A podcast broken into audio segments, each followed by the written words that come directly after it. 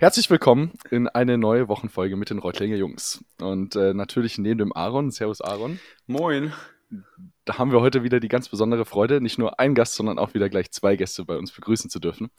Und äh, die Begrüßung ist insofern für uns heute ein bisschen besonders, weil die zwei Gäste uns damals an der ESB regelrecht begrüßt haben, äh, weil ihr habt genau euer Abschlussjahr dann gehabt, als wir an der ESB angefangen haben. Also ihr habt uns als frisch gebackene Erstis kennengelernt, ihr habt uns so ein bisschen an die Hand genommen, äh, das Campusleben und das Leben in der, an der ESB und um die ESB so ein bisschen ähm, äh, rumgeführt.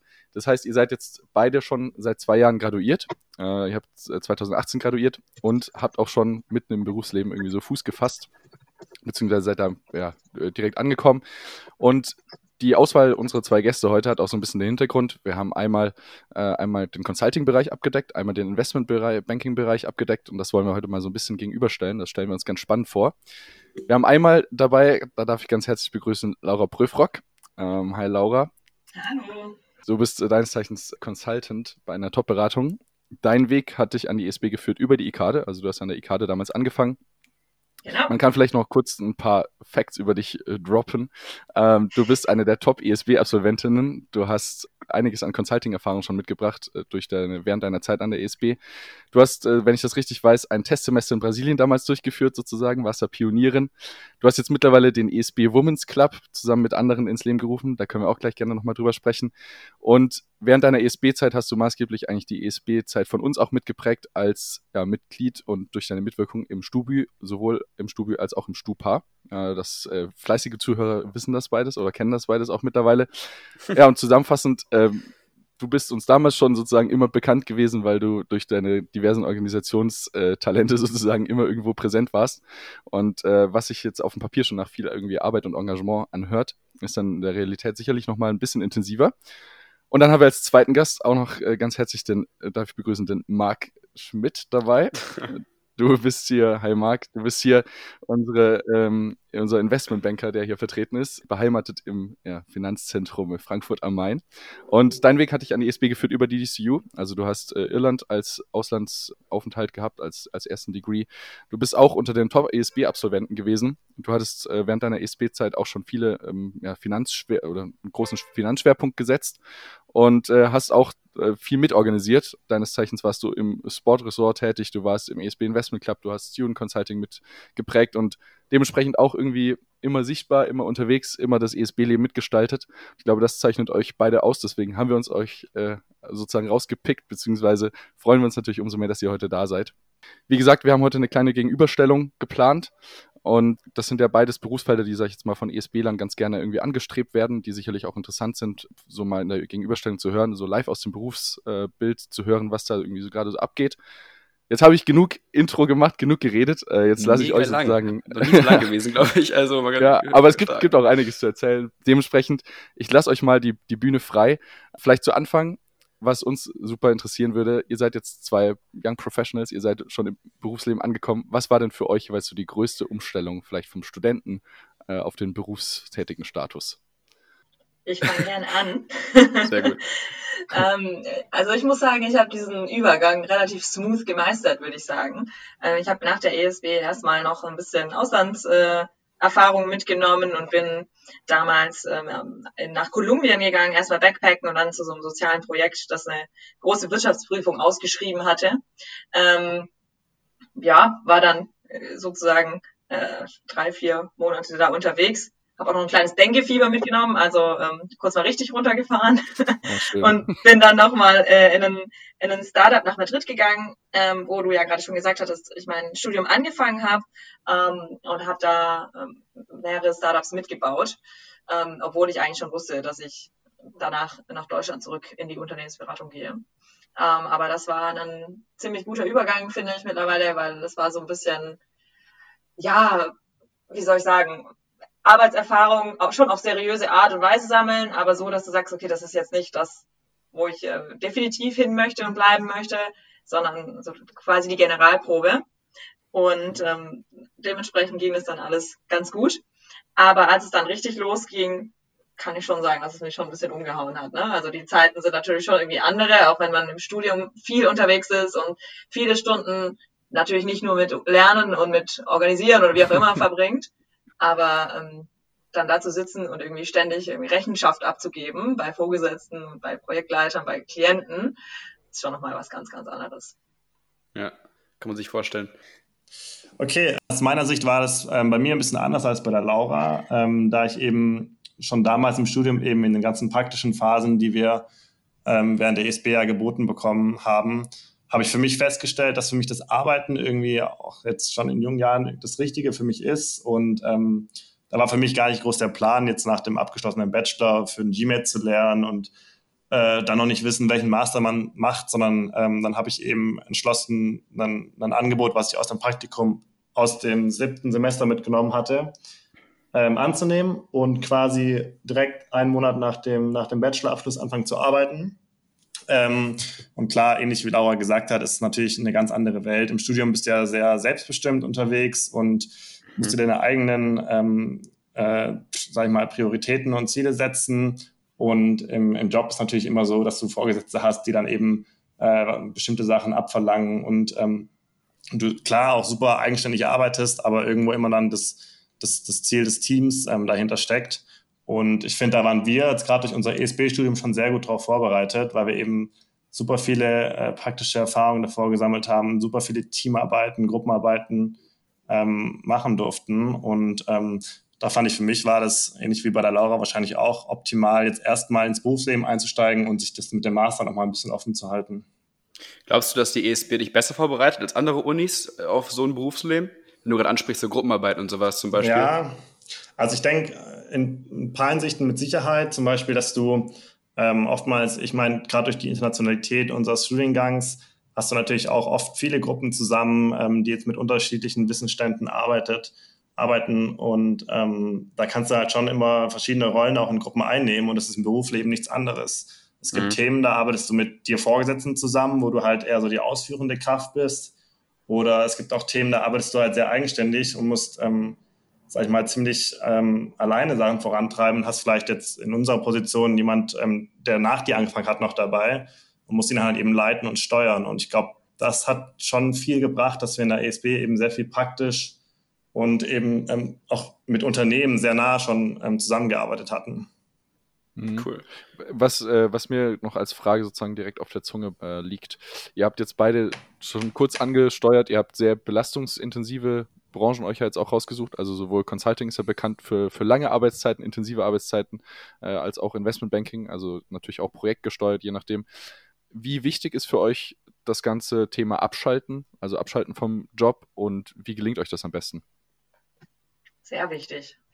Extrem wichtig. Ähm, und also ich, der Marc hat es gerade schon gesagt, äh, wir sind gerade zusammen hier im Urlaub ähm, und kommen jetzt beide so ein bisschen runter, aber ich glaube, wenn wir das auch im Gespräch miteinander vergleichen, die zwei Branchen sind schon ähm, unterschiedlich, ähm, mhm. auch wenn man das vielleicht so auf den ersten Blick nicht sieht.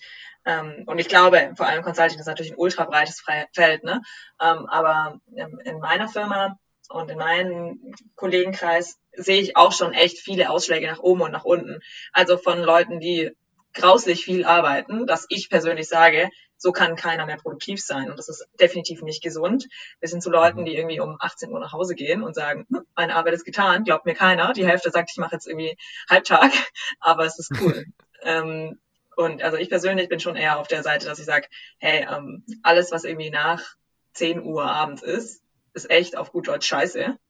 Und ähm, möchte ich eigentlich nicht. Und ich bin sehr, sehr froh, dass ich äh, die Möglichkeit habe, bei mir im Unternehmen ähm, mir eigentlich auszusuchen, welche Projekte ich mache, welche Sachen ich annehme und auch irgendwie ein bisschen steuern kann, mit welchen Teams ich arbeite. Und für mich ist ein ganz, ganz großer Treiber auf jeden Fall zu sehen, hey, wie sind die Teams drauf?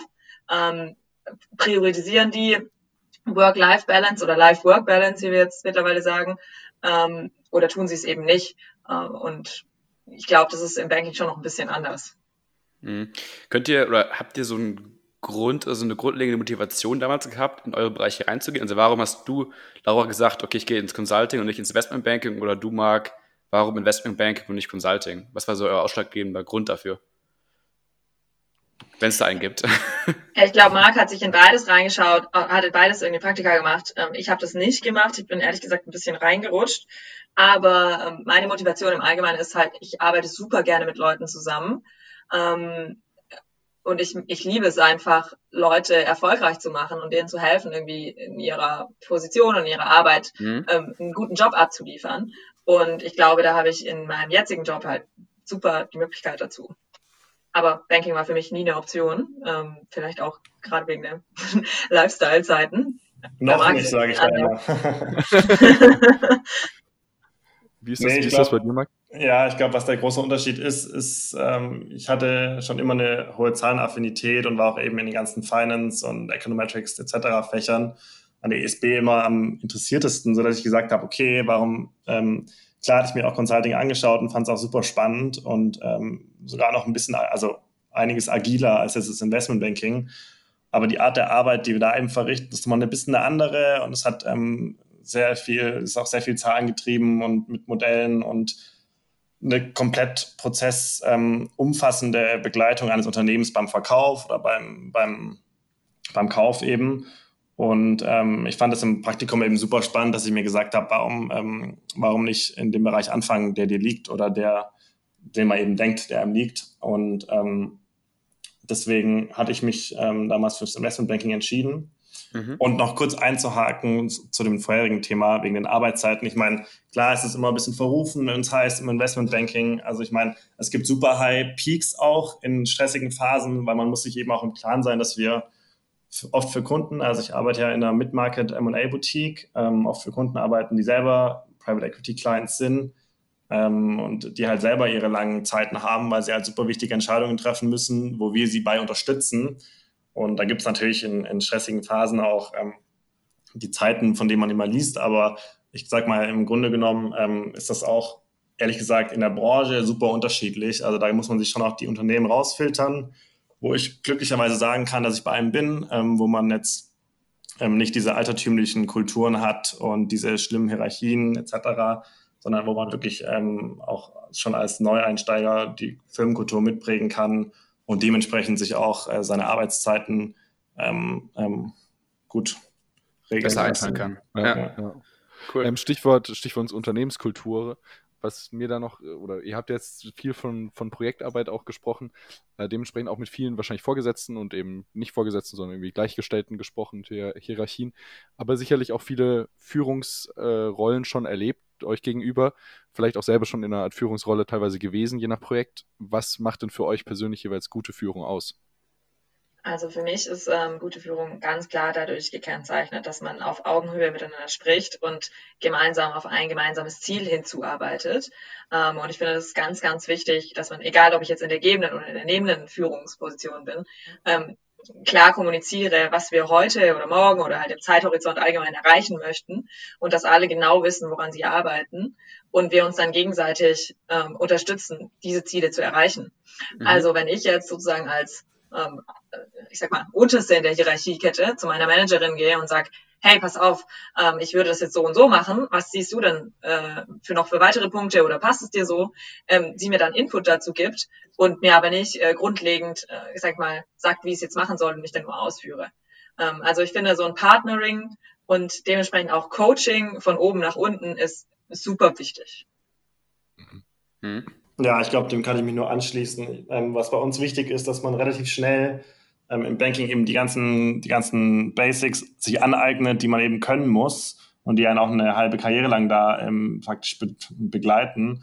Und da muss man natürlich zunächst, hat, hat, braucht man halt jemanden, der einem, sag ich mal, ein bisschen an der Hand nimmt und sagt, hier machen, das machen wir so und so und hier, ähm, das funktioniert unter folgendem Schema und dass man da halt wirklich eine, sag ich mal, eine, ein Leadership über sich hat, der einem ähm, alles, also vieles beibringt. Und danach geht's halt nach und nach in die Richtung, ähm, dass man sage ich mal, weitere Verantwortung übernimmt, bei einem Projekt einzelne Streams koordiniert, einzelne Streams, das ist halt auch sehr viel mit externem Kontakt verbunden.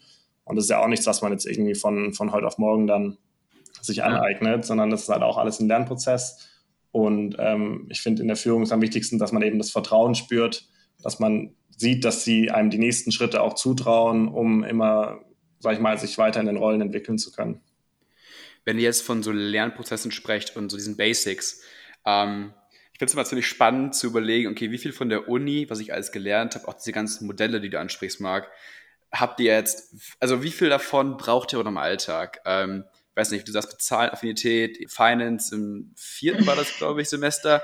So, habt ihr da echt noch so Sachen im Hinterkopf, die ihr jetzt so braucht? Oder ist es echt mehr so, okay, ich komme in so ein Unternehmen rein und ich weiß, okay, ich muss hier von Grund auf mich komplett neu ausrichten, mich hier anpassen. Wie ist es bei euch gewesen? Also, wenn ich da kurz einspreche, ich meine, ihr wisst ja wahrscheinlich selber, wie es ist. Ihr startet ein Praktikum, ihr denkt, okay, ich mache jetzt ein Praktikum im Logistik, ich hatte Logistik, ich weiß, wie es läuft. Also ist nicht so. Alles, was man eigentlich macht, lernt man nochmal on the Job neu, was ich auch wichtig finde, weil man eben dann auch merkt oder lernt, wie die Firma, bei der man eben ist, die Sachen angeht. Und klar, es ist wichtig, die Grundkenntnisse jetzt aus dem Corporate Finance zu kennen, aber das ist wirklich so auf einem Basic Level, ähm, wie wir das damals in, dem, in den Introductory Course gehabt haben. Das hat natürlich noch, ist noch viel weiter ins Detail gegangen. Ähm, jetzt on the job, aber ähm, ich sag mal, die ganze Rechnungslegung, Sachen ähm, oder Kostenrechnung, das ist schon wichtig, weil wir eben immer auch verstehen müssen, wie genau die Zahlen des Unternehmens aussehen und wo man da gegebenenfalls was machen könnte. Und ähm, deswegen halte ich die ganzen Finance-related äh, Topics gar nicht so für, ähm, für irrelevant.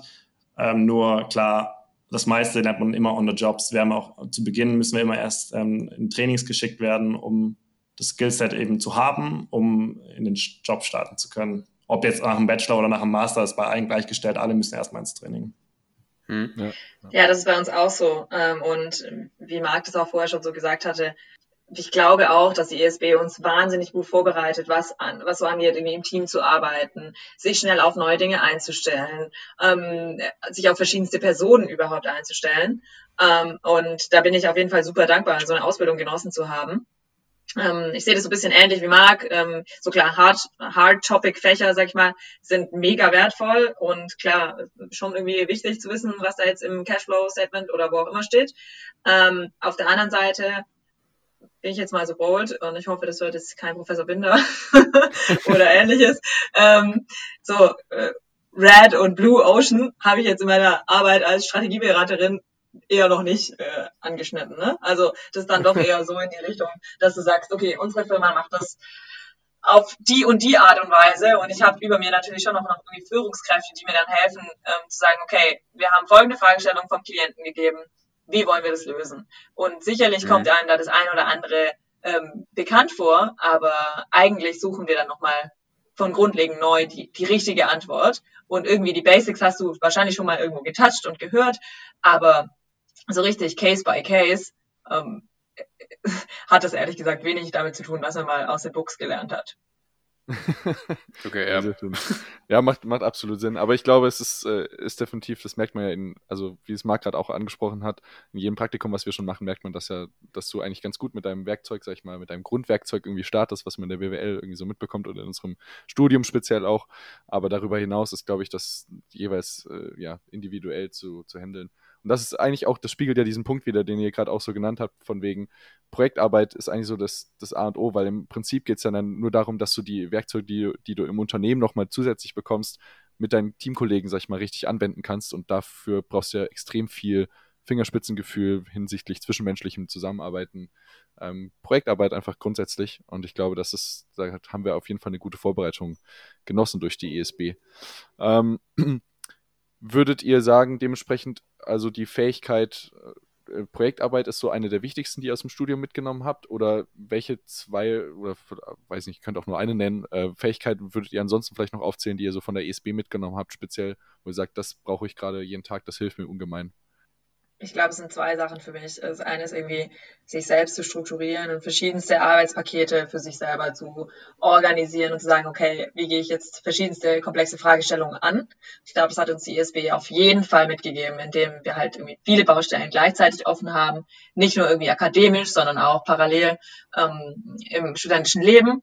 Und äh, der zweite Punkt ist für mich, äh, ich glaube, das ist ein bisschen individuell, aber äh, auf jeden Fall People. Und äh, ich glaube, du kannst alles, was du machst, äh, runterbrechen auf Leute und auf die Personen und auf die Menschen, die dahinter stecken. Und ich glaube auch, dass hier die ESW einen wahnsinnig wertvollen Beitrag geleistet hat, ne? ähm, uns so auszustatten, sich auf verschiedenste Menschentypen mit verschiedensten Hintergründen und allen möglichen, ich sag mal, Wehwehchen im Guten wie im Schlechten einzustellen.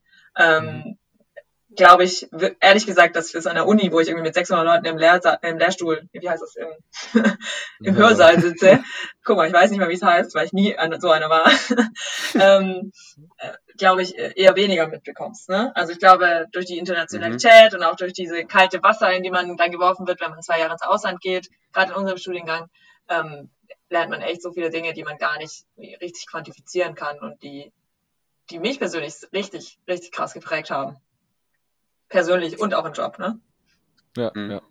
Ja, ich glaube, dem kann ich mich eigentlich nur anschließen. Ich glaube, was super wichtig ist, du gehst bei uns aus den vier Jahren raus und wenn du mal zurückblickst, was du alles gemacht hast, in welchen Ländern, mit welchen Leuten und mit welchen Professoren, welche unterschiedlichen, ähm, sag ich mal, Erwartungshaltungen es dann noch gab, dass man sich einfach immer so ein bisschen auch jetzt on the job noch daran zurückerinnert, im Endeffekt hat man alles äh, gut regeln können und irgendwie mit, mit, mit, einem, mit einer gesunden Person selbst, äh, Portion Selbstbewusstsein und auch dem nötigen Drive, sage ich mal, ähm, ist es bei uns auch gut möglich gewesen im Studium, ähm, sage ich mal, einen guten Abschluss hinzukriegen. Und es hat mir immer gezeigt, okay, wenn man sich anstrengt und das ist halt auch das, was es halt auch wirklich on the job braucht. Ich glaube, dass wir auch in der ESB durchaus gelernt haben, durch die praktischen Erfahrungen, aber auch durchs Ausland und dass man wie gesagt, ins kalte Wasser geschmissen ist und man immer sagt, okay, ich versuche jetzt irgendwie auf meinen Weg das Beste ähm, zu erreichen.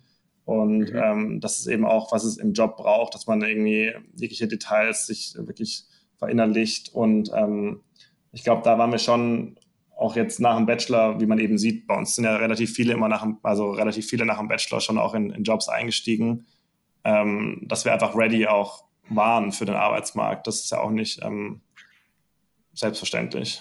Ja.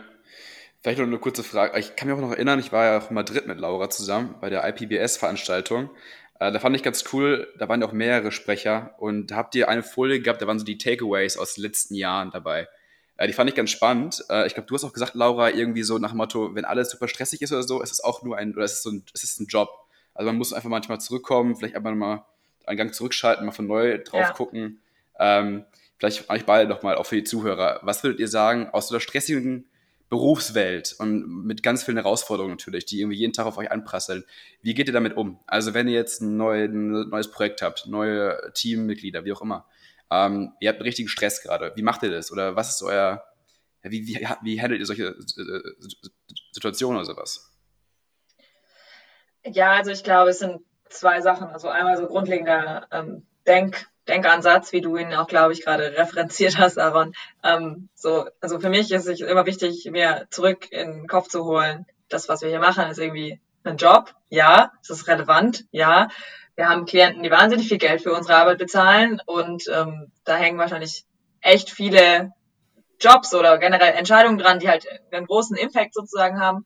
Aber im Endeffekt bin ich halt kein Arzt, der irgendwie an einem offenen Herzen rumschnippelt. Mhm sondern ich mache Papierarbeit sozusagen. Ne? Also ich mache irgendwas äh, auf meiner PowerPoint-Folie oder in meinem Excel-Model und im Endeffekt kann auf Basis dessen eine Entscheidung getroffen werden, aber ich bin nie die, die diese, die diese Entscheidung dann trifft. Ja. Und ich bin auch nie die, die irgendwas so krass in den Sand setzt, dass am Ende jemand am Ende irgendwie hops mhm. geht. Ne? Ähm, und ich finde das so irgendwie zu wissen, so, es ist ein Job, aber es ist halt nicht sehr viel mehr als ein Job, hilft schon sehr in diesem performance-getriebenen Umfeld, in dem wir uns doch oft bewegen. Ne? Also irgendwie viele von uns definieren sich halt mega krass über, über ihre Jobs und über, äh, ja, ich bin bei der Firma und ich arbeite mit so coolen Leuten und überhaupt, ich verdiene so und so viel und bla bla bla. Ganz ehrlich, das ist im Endeffekt eigentlich alles Bullshit, wenn du nicht glücklich bist. Und das ist so ein bisschen der andere Punkt für mich. Ich sage so, hey, wenn ich keinen Bock mehr habe auf diesen Job, der irgendwie auf der einen Seite stressig ist und auf der anderen Seite vielleicht äh, mir zwar wahnsinnig viel bringt, aber wenn das beides nicht in Balance steht, dann habe ich da auch nichts davon. Und ähm, dementsprechend versuche ich für mich diesen stressigen Part so ein bisschen auszugleichen, indem ich auf der einen Seite halt mir das immer wieder vor Augen rufe, aber auf der anderen Seite so ganz aktiv auch dagegen steuere und sage so, okay, Mindfulness, also mal tief durchatmen und auch morgens oder abends mal aktiv zu meditieren, ähm, ist mir persönlich echt schon mega wichtig und auch Sport zu machen regelmäßig, also idealerweise jeden Tag, auch wenn es irgendwie nur eine halbe Stunde ist oder 20 Minuten, ähm, hilft mir schon echt gut, obenrum mhm. durchzulüften. Wow. Cool, Finde ich, ja. Find ich einen sehr, sehr reflektierten Ansatz schon. Also Respekt dafür. Das klingt, als hättest du schon 20 äh, Jahre. Hast du mich nicht reflektiert in Erinnerung? das das klingt, als hättest du dein Leben im Griff, Laura. Das kann ich jetzt nicht sagen. Ne? Gebe ich zurück, mein Lieber. Sport, Sport, und Meditieren steht bei mir leider nicht auf dem Programm, aber ich glaube, was doch wichtig ist auf Aarons ähm, Frage eben in Sachen stressigen Situationen, ist, dass man sich einfach immer wieder auch ins Gewissen ruft, okay, ich bin hier angestellt, die Firma wollte mit mir arbeiten, da muss man eben dieses gewisse Selbstbewusstsein auch mitbringen, auch mhm. wenn mal irgendwie von der Seite eine Breitseite kommt, ähm, dass man eben sagt, äh, gut, ich bin neu, man ist, wir sind immer noch jetzt mit zwei Jahren im, im Arbeitsmarkt noch relativ ähm, frisch vertreten. Das ist, äh, dass man immer sagt, okay, jeder Mensch macht Fehler.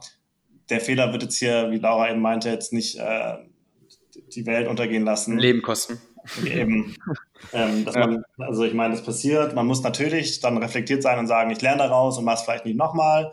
Oder in einer stressigen Situation sagt man eben, okay, ähm, ich bin jetzt so confident und ziehe jetzt mein Ding durch, auch wenn es jetzt vielleicht nicht vom, vom Vorgesetzten so, so erwünscht war oder ich weiß es nicht, aber ich gehe jetzt nochmal die extra Meile und ähm, richte es nochmal in die richtige Richtung. Aber ähm, ich glaube auf jeden Fall, dass man, dass man, wie gesagt, sich Gewissen ruft, dass es einfach nur ein Job ist und ja. Der auf, am Ende eine schöne PowerPoint ausgedruckt und gebunden hervorruft und äh, hier nicht äh, die Welt verändert. Ja. Ja, vielleicht noch was zum, zum Fehler machen allgemein. Ne? Also ich finde halt, in unseren Jobs äh, gibt's halt ganz, ganz wenig, was nicht durch eine ehrliche Entschuldigung wieder gerade gebogen werden kann. Ja. Ähm, sei das jetzt ähm, im, im Kontakt mit deinen Vorgesetzten und mit deinem Team oder auch mit einem Klienten. Und ich glaube, es ist essentiell, irgendwie offen auch damit umzugehen, dass wir alle nicht fehlbar sind. Und wie Marc gerade gesagt hat, wir sind alle irgendwie noch jung und lernen weiterhin in unseren Jobs und geben alle unser Bestes. Aber perfekt ist hier halt keiner. Ne? Niemand ist perfekt. Und sofern ich das zugeben kann und dann auch sagen kann, okay, ich habe gerade hier was verbockt, aber ich bin gewillt, das wieder gerade zu biegen, dann sollte eigentlich auch nichts passieren. Zumindest wenn du in einem Unternehmen bist, das in irgendeiner Art und Weise appreciative ähm, deiner Person ja. gegenüber ist. Und ähm, also ich persönlich würde ehrlich gesagt auch nicht in einem Unternehmen arbeiten wollen, wo das nicht, nicht der Fall ist. Ja. Ja, aber das kennt man ja irgendwie so, ne, dass irgendwie dieses Sprichwort so aus den, aus den größten oder aus den Fehlern lernt man das meistert, also, ne? Was ja aber auch stimmt, witzigerweise, ne? Das ist ja, das stimmt, das, das ist ja wahr. so, das ist ja das, das Wahre. Ähm, ich glaube echt, wenn du so ein Unternehmen hast, einen Arbeitsgeber hast, der sagt, okay, der jetzt keine Fehler hier wünscht, aber ganz genau weiß, wenn du einen Fehler machst und du das einfach dann reflektierst und siehst, okay, hier war der Fehler, ich mache den nicht nochmal wieder, dann hast du doch einen mega, mega Fortschritt gemacht. Ich bin, um, ähm, ich, ich cool, bin mal ja. gespannt, wie sich, wie sich die ganze Unternehmenswelt so ein bisschen ändern wird mit der Generation jetzt von uns und vielleicht auch schon ein bisschen die Generation über uns, die da jetzt gerade auf dem Arbeitsmarkt eben so kommt, so wie ihr jetzt, die eben dieses diese komplett andere Denkweise vielleicht schon hat, als es vielleicht vor 20 Jahren noch der Fall war, wo Fehler, sag ich mal, ganz anders gehandelt wurden und irgendwie ja, bestraft wurden, regelrecht. Ähm, ich hoffe oder beziehungsweise ich habe so ein bisschen die, die Vermutung, äh, dass sich das wirklich sehr zum Positiven ändern wird und wir dadurch hoffentlich eine sehr angenehme ähm, Unternehmenskultur einfach, äh, egal wo, irgendwie prägen können. Ja, auch die Hoffnung, Basti, ne? Also ich, ich, ich persönlich finde das äh, ganz wichtig, dass wir uns alle das nicht nur hoffen, sondern auch wirklich aktiv dran gehen. Ne? Und, und ich glaube, als junge Generation und als gut ausgebildete ähm, Young Professionals, wie wir uns nennen, ähm, haben wir halt auch schon eine gewisse Macht, ähm, mhm. die ja halt so auszuüben ist, dass du sagst, okay, wenn ich jetzt irgendwie hier die Wahl habe zwischen einem Unternehmen oder zwischen einem Chef, der sagt, ähm, er gibt mir die Möglichkeit zu lernen, versus einem, der sagt, ähm, klar, hier ist alles mega geil, aber wehe, du machst einen Fehler, hm. dann hast du auch die Möglichkeit, dich zu entscheiden, wo du arbeiten möchtest. Und auch wenn es irgendwie, keine Ahnung, ein paar ähm, oder ein bisschen weniger ähm, Jahresgehalt im Endeffekt bei rausspringt, mir persönlich wäre diese Entscheidung immer eine extrem wichtige, nicht nur für ja. mich selber, sondern auch gesamtgesellschaftlich ein bisschen zu prägen, wo die Reise allgemein hingehen soll. Ja. Ich glaube, da musst du gar nicht auf die nächste Generation warten, sondern ich glaube, selbst Corona hat es äh, geschafft, die Unternehmenskulturen irgendwie schon positiv zu beeinflussen. Ähm, es wird nicht mehr zu jedem Meeting geflogen. Man hat irgendwie ein ganz anderes Verständnis in manchen Branchen, unter anderem jetzt auch im Investmentbanking für, für eine Homeoffice-Kollaboration. Und man sagt auch, die Projekte funktionieren weiterhin. Ähm, also bekommen. Und ich glaube, dass das ganze ähm, Thema jetzt hier mit Ausgangssperre etc. auch schon einige Unternehmen zum Umdenken äh, gebracht hat und gesagt hat, okay, müssen wir jetzt hier jeden Morgen ein Meeting mhm. in Berlin machen, Montag, Dienstag und dann fliegen alle wieder zurück? Oder ist es jetzt wirklich so, dass man das auch über diverse Plattformen starten kann? Und ja. natürlich auch auf den Punkt, ähm, weil ja viele Leute eben auch die Aspiration haben, zu Unternehmen wie Google etc. zu gehen, weil sie sagen, okay, da wird mir so viel geboten an Gym und diverse Food Courts etc. ähm, dass da wirklich, äh, sag ich mal, der Generation jetzt ähm, durch die Zeit, sag ich mal, von den, auch von altertümlichen Unternehmen mehr geboten wird. Ja, ich glaube auch, dass generell jetzt in der aktuellen Zeit Unternehmen nicht, nicht mehr Leute ködern können durch Gehalt eventuell. Ich glaube, so die Generation aktuell, die, die sucht dir auch diese, die sucht dir diese, diese, weiß nicht, wie, wie nennt man das? Die Selbstbestimmung, dieses sich verwirklichen. So, weißt du, dieses so in dieser Arbeit so aufgehen, das was, was finden, was einen inspiriert und so. Und ich glaube, das ködert mittlerweile richtig, richtig viele Leute, auch deswegen auch so Google und sowas, diese Unternehmen, diese digitalen, die cool sind, wo man so irgendwie sich identifizieren kann irgendwie. Ähm, auch mal gespannt, wie das sich in Zukunft und auch heute schon entwickelt. Total, ähm, total. Ich glaube, das ist echt ganz cool. Ähm, vielleicht, ihr habt gerade noch äh, Performance äh, auch angesprochen oder ihr seid ja auch zwei sehr performancegetriebene äh, Branchen. Ähm, inwiefern sieht es bei euch aus hinsichtlich Konkurrenzdruck, Kampf untereinander? Also was kriegt ihr da so mit oder wie, wie geht ihr mit dieser Thematik an sich um? Also für mich gibt es nichts Schlimmeres, als wenn jemand in deinem eigenen Team, wo du auf das gleiche Ziel gemeinsam hinarbeitest, die Ellenbogen ausfährt. Und ich mhm. bin sehr, sehr froh, dass ich bisher ähm, in meinen letzten ja, jetzt zwei Jahren Berufserfahrung noch nie in der Situation war, ähm, das erleben zu müssen. Und ich suche da auch wirklich sehr aktiv nach Teams und nach Möglichkeiten, solche Dinge zu vermeiden, weil, also ganz ehrlich, das sollte in meinen Augen halt nicht irgendwie die, der Anspruch sein, zu sagen, du bist besser als ich und deswegen wirst nur du befördert oder also ich muss dich runtermachen, um selber besser dazustehen. Ähm, und also gerade bei uns in der Beratung ist es eigentlich nicht so, dass ähm, nur einer die Position, die nächste Position bekommen kann, wie das ja auch so im Konzern äh, beschrieben wird, dass da erst einer in Rente gehen muss oder sich aufsteigen, bis ein anderer nachrücken kann, sondern dieses Up-or-Out-Prinzip ist, glaube ich, auch im Banking ähm, tatsächlich einfach Performance getrieben. Und da geht es normalerweise nicht darum, ob du besser als dein, dein Peer Group sozusagen bist, sondern vielmehr, ob du die ähm, Anforderungen erfüllst und ob du den Drive hast, da weiterzumachen und zu wachsen. Und natürlich kann irgendwie nicht jeder gleich gut sein, ähm, aber da, also ich habe jetzt persönlich noch nie erlebt, dass sich direkt ein Konkurrenzkampf da jemand hervorgetan hätte. Im Gegenteil, sehr negativ betrachtet. Ja, ich glaube, äh, wenn ich da, also aus meiner Sicht ähm, ist es ziemlich ähnlich. Ich meine, bei uns im Banking ist es ja oft so, dass es, wenn wir jetzt Projekte haben, sind die ähm, sage ich mal, so besetzt, dass Hierarchiestufen immer nur für alle drei Jahre Erfahrung abgedeckt sind, also Analyst, Associate, VP, Director und weiter hoch.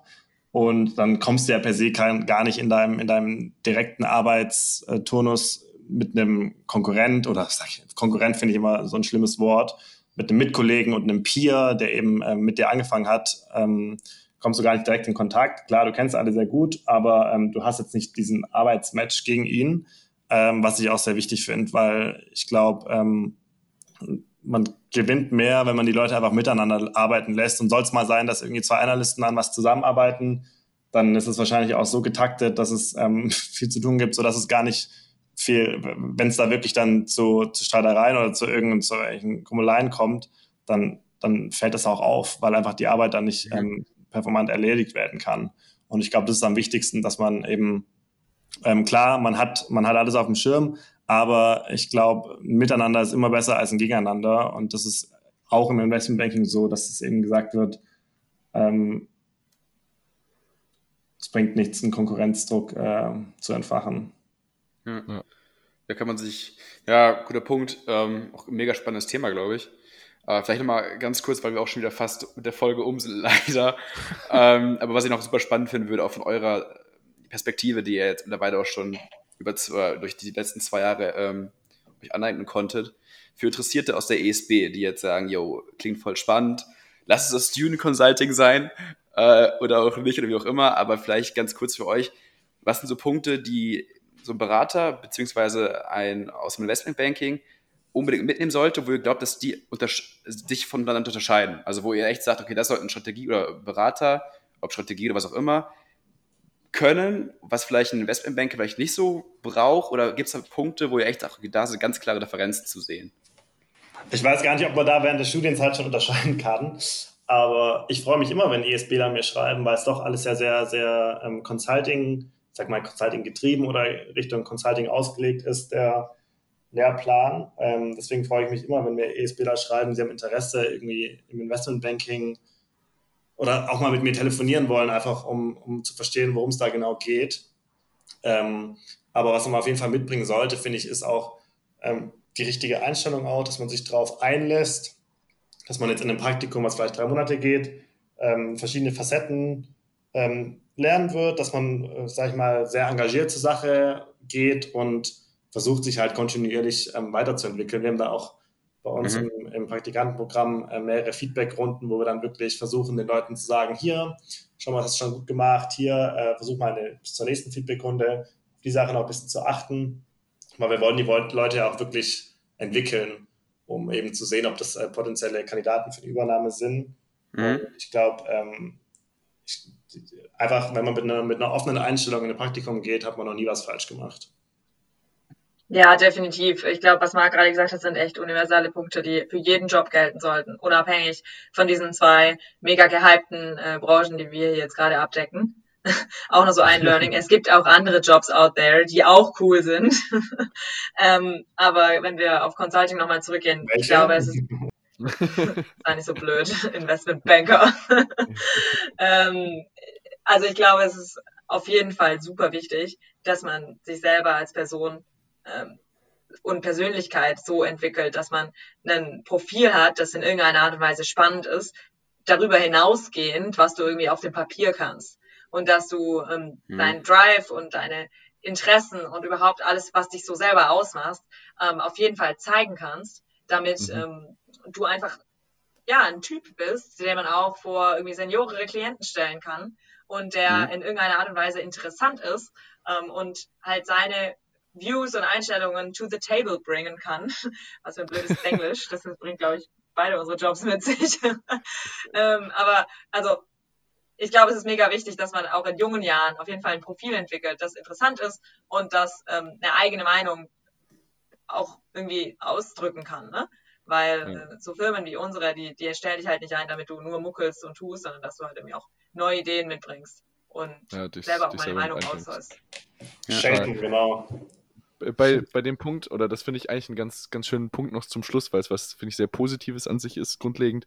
Ähm, Stichwort Motivation. Also, wenn ich jetzt kurz zurückdenke, bei mir war es damals während meiner Ausbildung so im, im Hotel, meine Motivation jeden Morgen oder jeden Tag oder wenn ich eben zu Dienstbeginn ins Hotel gegangen bin, war eigentlich immer die, hey, am Ende vom Tag wirst du hier Leute hoffentlich, oder das war mein Anspruch, äh, glücklich gemacht haben. So, du wirst ihnen Lächeln ins Gesicht gezaubert haben, die haben eine nice Zeit bei dir verbracht. So, das war meine Motivation. Das gibt dir wahnsinnig viel zurück. Wenn ihr jetzt so an eure äh, täglichen äh, Arbeitsabläufe denkt und ihr geht jetzt in eure Berufe, was ist so eure persönliche Motivation dahinter zu sagen, hey, heute freue ich mich wieder ins Office zu gehen oder heute freue ich mich auf neue Projekte? Also bei mir sind es, im Investmentbanking ist es ja schon so, du bist wenig beim Kunden vor Ort, sondern du bist eher in deinem in deinem Büro, aber uns dann in dem Fall in Frankfurt mit den knapp 30 Kollegen, die wir sind. Ähm, einerseits auf jeden Fall die Kollegen, mit denen ich mich super gut verstehe, ähm, auf, mit denen ich auf verschiedenen Projekten gleichzeitig arbeite und es ist äh, für mich eine super Motivation, mit denen jeden Tag irgendwie was Neues zu lernen.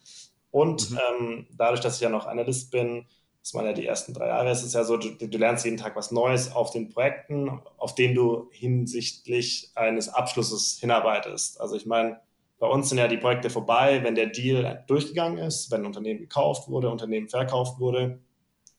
Und ähm, das ist halt schon immer so die Sache, wo man darauf hinarbeitet. Und dann ist es ja, die Prozessschritte sind praktisch vorgegeben und getaktet. Und ähm, je weiter man kommt, desto, desto mehr Learnings und desto, desto cooler ist es eigentlich für einen, weil man sich denkt, das Größte ist für wahrscheinlich für einen Investment Analyst, wenn am Ende diverse Tombstones sind so von fertigen Deals, angefertigte Objekte ähm, an, deinem, an deinem Schreibtisch stehen hast, weil du einfach erfolgreich äh, so eine Transaktion begleitet hast. Und das sind halt schon so die mhm. Sachen, die mich treiben, dass man eben sagt, einerseits die Kollegen, andererseits das Learning und das dritte ist halt auf jeden Fall die, ähm, die Prozesse oder die Projekte, die man begleitet, erfolgreich abzuschließen. Ja, bei mir ist es ein bisschen ähnlich äh, in, dem, in dem Team-Aspekt auf jeden Fall. Ich habe es vorher schon gesagt, mich macht es wahnsinnig happy, irgendwie Leute zu entwickeln, Leute zu helfen, erfolgreich zu sein und ähm, das ist so ein Thema, das sich so durch mein ganzes Leben irgendwie zieht. Ähm, ob das jetzt ein Peer ist, ob das jemand ist, den ich irgendwie ähm, mentoren kann, weil er irgendwie noch ein Student ist oder weil er neu bei uns angefangen hat oder gerade in der Findungsphase ist ob das jetzt mein Manager ist und dem irgendwie helfen kann, erfolgreich zu sein, indem ich eine gute Arbeit abliefere und ihm seinen Job leichter mache. Oder auch ein Partner, der so sein Projekt besser verkaufen kann. Aber mhm. auch ein Klient, dem ich irgendwie helfe, sein Arbeitspaket besser zu, ähm, im Griff zu haben und, und zu treiben. Und wie Marc auch gerade gesagt hat, so, ja, wenn ein Projekt halt gut abgeschlossen wird, dann sind irgendwie am Ende alle Stakeholder happy. Und das macht mich schon auch echt happy, weil, aber nicht mehr aus dem Aspekt zu sagen, so, okay, cool, jetzt haben wir hier mega Rabatts gemacht, sondern eher, da sind jetzt viele Leute hinten dran, die eine gute Arbeit le leisten konnten und die einfach hier erfolgreich sind. Ja, ja, cool. Mega. Ähm, vielen lieben Dank für die Folge. War eine richtig, richtig spannende Folge, glaube ich. Man könnte eigentlich zwei Folgen draus machen, habe ich das Gefühl. Äh, weil ich glaube, ihr habt ziemlich viel Input und ziemlich viel Zeugs zu erzählen. Aber ganz kurz an der Stelle Werbung für dein Projekt, Laura, was du gerade angehst. Ich habe da was gesehen, irgendwie den ja. ESP Women's Club oder so. Äh, willst du mal ein bisschen anteasern oder, oder? Ja, sehr gerne. Ähm, kurze Kritik an euch Jungs hier. Ähm, ich glaube, ihr habt nicht so eine ganz ausgewogene Frauenquote in euren Gästinnen. Aber vielleicht irre ich mich auch. Ähm, und vielleicht ist das alles in der Pipeline. Ähm, nee, ja, wir tun ähm, unser Möglichstes. das glaube ich. nee, ähm, der ESP Women's Club ist ein Projekt, das ähm, sechs Freundinnen und ich ins Leben gerufen haben, jetzt bis letzte Jahr. Ähm, und wir möchten äh, eine Plattform schaffen für alle Frauen an der ESB, entweder noch Studentinnen oder auch Alumna, die ähm, sich einfach austauschen und miteinander netzwerken können, ob es jetzt formell durch irgendwelche Mentorship-Programme oder informell durch einfach coole Events ist, ähm, weil wir nicht nur wir sechs, sieben, ähm, sondern tatsächlich auch wir bei uns im Unternehmen und ich glaube auch der ESB Alumni Verein und die ESB an sich halt einfach betrachten, dass ähm, und übrigens auch die Wissenschaft, ähm, dass Frauen einfach anderweitig ihre Karrieren entwickeln, als es Männer tun und ähm, wir da eine Hilfestellung bieten möchten, sich gegenseitig ähm, zu helfen und zu supporten und gemeinsam zu wachsen. Mhm. Und wir hatten jetzt schon zwei sehr erfolgreiche und gut besuchte Kick-Off-Workshops, wo wir gemeinsam mit vielen tollen Frauen von der ESB ähm, sozusagen shapen möchten, wo die Reise hingehen soll. Ähm, und sind gerade jetzt dabei, zu entwickeln, was die nächsten Events äh, innerhalb dieses Jahres noch sind. Und allen interessierten Frauen ähm, möchte ich ans Herz legen, sich bei unserem Newsletter über den Alumni-Verein Website äh, anzumelden oder ähm, uns auch über Social Media zu folgen. Profile sind in der Mache und kommen bald, ähm, um da ja nichts zu verpassen. Aber auch hier, ne, ähm, auch einfach ein, ein Thema, das mir irgendwie am Herzen liegt, andere Leute erfolgreich machen. Und ähm, ich glaube, gemeinsam sind wir stark, äh, nicht nur wir Frauen, sondern einfach jeder. Ähm, und ich glaube, das ist äh, tatsächlich was, wo sich viele sehr ambitionierte ESBler im Studium auch noch ähm, eine Scheibe von abschneiden hört sich jetzt blöd, ja, nicht von mir und nicht vom Allgemeinen, aber von diesem, von diesem, von diesem Denkansatz ähm, mitnehmen sollten und sagen so, hey, alleine hat noch keiner irgendwie was Großes gerissen. Und ja, im Endeffekt ja. musst du dich immer auf Teams verlassen können. Sau cooles Projekt, mega cool. Werden wir auf, werden wir gerne nochmal verlinken auch. Ähm, vielleicht gibt es ja mal eine reine, vielleicht gibt's mal eine reine äh, ESB Women's Club Folge mit den Reutinger Jungs. Ja, sehr gerne. das wäre dann mal ganz spannend. Okay, cool. Ja. Sehr schön. Also vielen Dank für euch beiden, äh, für die ganzen Insights. Wie Aaron gerade schon gesagt hat, eine zweite Folge wäre hier wahrscheinlich easy noch machbar. Ähm, wir danken euch herzlich. Wir wünschen euch weiterhin alles, alles Gute auf dem weiteren Berufsweg. Ähm, wir bleiben natürlich schon in Kontakt und äh, freuen uns auf die Folge bzw. auf das Feedback zu der Folge natürlich immer gerne. Werden euch auch natürlich fleißig verlinken unter der Folge. Und dann wünschen wir eine schöne Woche weiterhin. Danke, Danke nochmal für die Einladung. Dankeschön. Euch auch, Basti und Sergio aus der 6 Ja, der, der muss ja noch kommen. Ne? Ja. Also Erklärung, Erklärung folgt nächste Woche. ciao, nee, ciao. macht ein cooles Projekt hier. Mega, mega geil. Macht weiter so. Ciao, ciao. Ciao. ciao.